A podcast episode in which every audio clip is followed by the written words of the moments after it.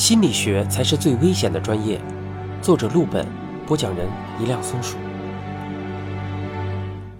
书接前文，去年因为疫情的关系，上海电影节延期到七月份，恰好那时候我也在上海。我认识几个做影视的朋友，一看朋友圈就知道他们都来上海了。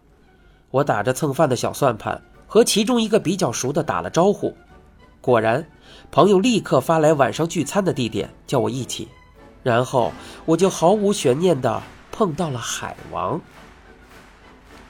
海王不是做影视的，具体干什么我不太清楚，但一般有聚会的地方就有他。反正我一去上海，总能巧合地听到他的消息。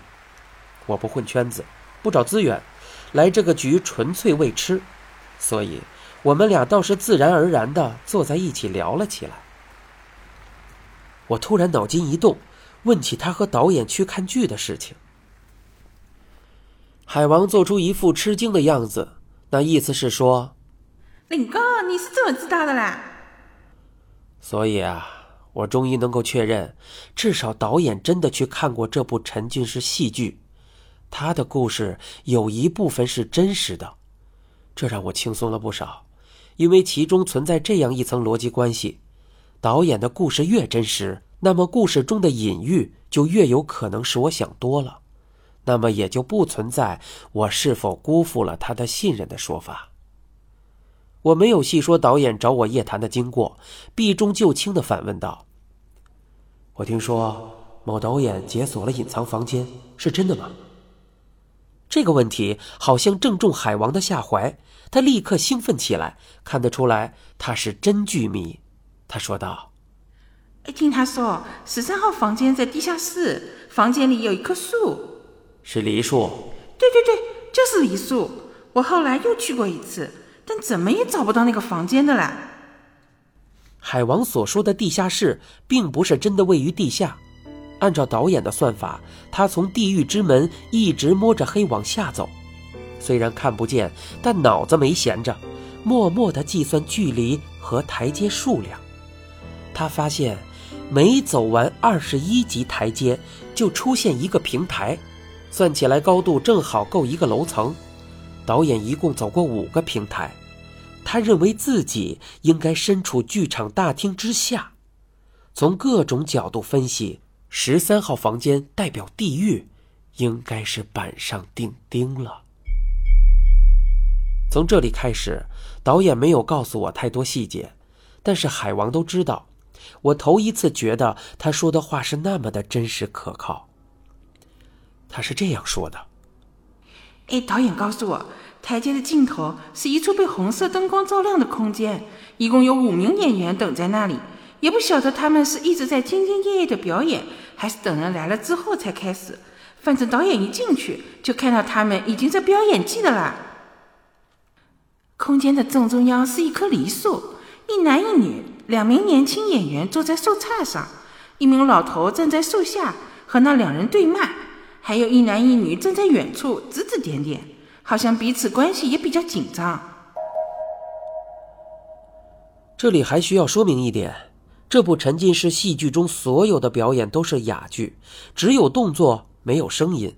到底发生了什么，全靠演员的演技和观众的悟性。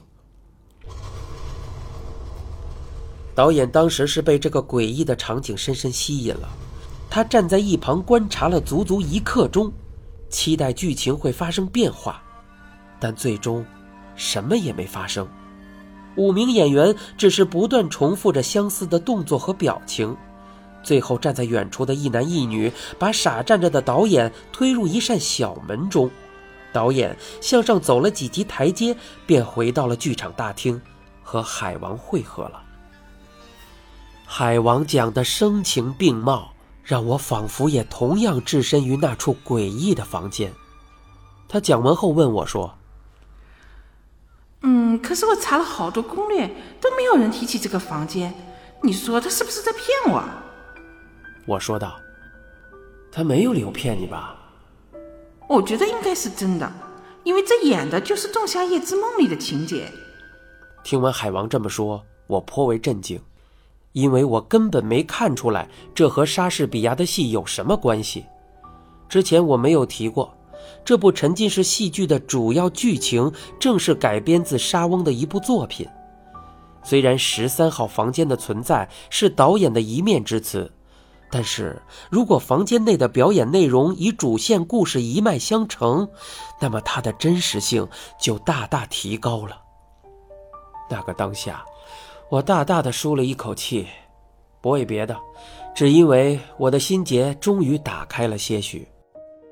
我一直在担心导演因为丧妻之痛来找我咨询，而我没有做好。让他失望了。这事最烦人的地方在于，我无法确定自己是否想多了。想起这个，我头都大了。和老师说的一样，这就是一场心理游戏。我是被迫上场的选手，但是没有人告诉我规则。那一夜，如果导演说出的故事都是瞎编的，那么我对故事中隐喻的解读才有意义。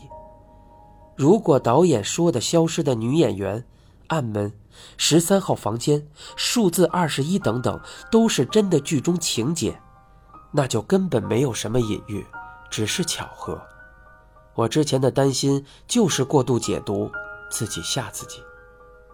我真心希望，在这件事上是我错了，从来没有如此渴望过。我觉得来蹭饭真是来对了，不仅填饱了肚子。还解开了我的心结，同时我也有些小惊讶，没想到海王居然对莎士比亚这么了解。说实话，我只是知道莎翁几大名著的情节，但是从来没有看过原文。看来人不可貌相。海王感觉到我神情中的钦佩之意，顿时说得更加起劲儿了。其实这个故事啊，也不是莎士比亚原创的。他也是抄的《坎特伯雷故事集》。站在远处的两个演员是冥王和冥后。梨树下的老头是个贵族。树上一男一女是老头的小娇妻和侍从。他俩在树上明目张胆的偷情，但是老头瞎了，看不见了啦。然后冥王做法让老头看到了妻子的奸情，最后妻子从树上跳下来。你说什么？我其实听清了，却脱口而出，非要再问一遍。海王说：“妻子偷情败露了，从树上跳了下来。”偷情败露，跳下来。我觉得我好像知道了什么不得了的事情，但是却无法证实。紧接着，我开始愤怒。那股怒意真切而持久，我之前完全忽略了另一种可能。其实老师已经提示过我，但是我没有想通。他为什么要对你说啊？我一直以为导演和我说了那么多，只是因为我在心理学方面的背景，但是我完全忘了自己另一个重要的专业——写作。而且他知道，不论以何种方式，我必然会把这件事写出来。你正在收听的是由陆本原著、一辆松鼠播讲的《心理学才是最危险的专业之心理游戏》，欲知详情，请听下回。